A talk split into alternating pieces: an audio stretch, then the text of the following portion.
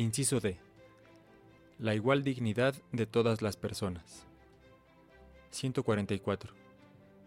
Dios no hace acepción de personas. Hechos capítulo 10 versículo 34. Confrontar carta a los Romanos capítulo 2 versículo 11. Gálatas capítulo 2 versículo 6 y Efesios capítulo 6 versículo 9. Porque todos los hombres tienen la misma dignidad de criaturas a su imagen y semejanza. La encarnación del Hijo de Dios manifiesta la igualdad de todas las personas en cuanto a dignidad. Ya no hay judío ni griego, ni esclavo ni libre, ni hombre ni mujer, ya que todos vosotros sois uno en Cristo Jesús. Gálatas capítulo 3 versículo 28. Confrontar Carta a los Romanos capítulo 10 versículo 12. Primera carta a los Corintios capítulo 12 versículo 13 Carta a los Colosenses, capítulo 3, versículo 11. Puesto que en el rostro de cada hombre resplandece algo de la gloria de Dios, la dignidad de todo hombre ante Dios es el fundamento de la dignidad del hombre ante los demás hombres. Esto es, además, el fundamento último de la radical igualdad y fraternidad entre los hombres, independientemente de su raza, nación, sexo, origen, cultura y clase. 145. Solo el reconocimiento de la dignidad humana hace posible el crecimiento común y personal de todos.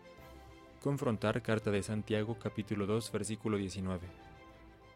Para favorecer un crecimiento semejante, es necesario en particular apoyar a los últimos, asegura efectivamente condiciones de igualdad de oportunidades entre el hombre y la mujer, garantizar una igualdad objetiva entre las diversas clases sociales ante la ley.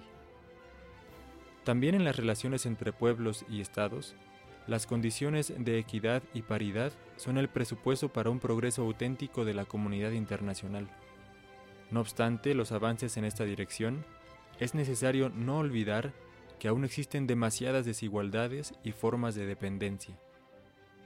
A la igualdad en el reconocimiento de la dignidad de cada hombre y de cada pueblo, debe corresponder la conciencia de que la dignidad humana solo podrá ser custodiada y promovida de forma comunitaria por parte de toda la humanidad. Solo con la acción concorde de los hombres y de los pueblos sinceramente interesados en el bien de todos los demás, se puede alcanzar una auténtica fraternidad universal. Por el contrario, la permanencia de condiciones de gravísima disparidad y desigualdad empobrece a todos. 146 masculino y femenino diferencian a dos individuos de igual dignidad, que sin embargo no poseen una igualdad estática, porque lo específico femenino es diverso de lo específico masculino. Esta diversidad en la igualdad es enriquecedora e indispensable para una armoniosa convivencia humana. La condición para asegurar la justa presencia de la mujer en la Iglesia y en la sociedad es una más penetrante y cuidadosa consideración de los fundamentos antropológicos de la condición masculina y femenina, destinada a precisar la identidad personal propia de la mujer en su relación de diversidad y de recíproca complementariedad con el hombre, no sólo por lo que se refiere a los papeles a asumir y a las funciones a desempeñar, sino también y más profundamente por lo que se refiere a su significado personal. 147. La mujer es el complemento del hombre, como el hombre lo es de la mujer. Mujer y hombre se completan mutuamente, no solo desde el punto de vista físico y psíquico, sino también ontológico. Solo gracias a la dualidad de lo masculino y lo femenino se realiza plenamente lo humano. Es la unidad de los dos, es decir, una unidualidad relacional que permite a cada uno experimentar la relación interpersonal y recíproca como un don que es, al mismo tiempo, una misión. A esta unidad de los dos, Dios les confía no solo la ópera de la procreación y la vida de la familia, sino la construcción misma de la historia.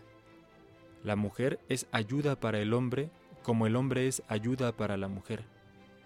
En su encuentro se realiza una concepción unitaria de la persona humana, basada no en la lógica del egocentrismo y de la autoafirmación, sino en la del amor y la solidaridad. 148. Las personas minusválidas son sujetos plenamente humanos, titulares de derechos y deberes. A pesar de las limitaciones y los sufrimientos grabados en sus cuerpos y en sus facultades, ponen más de relieve la dignidad y grandeza del hombre.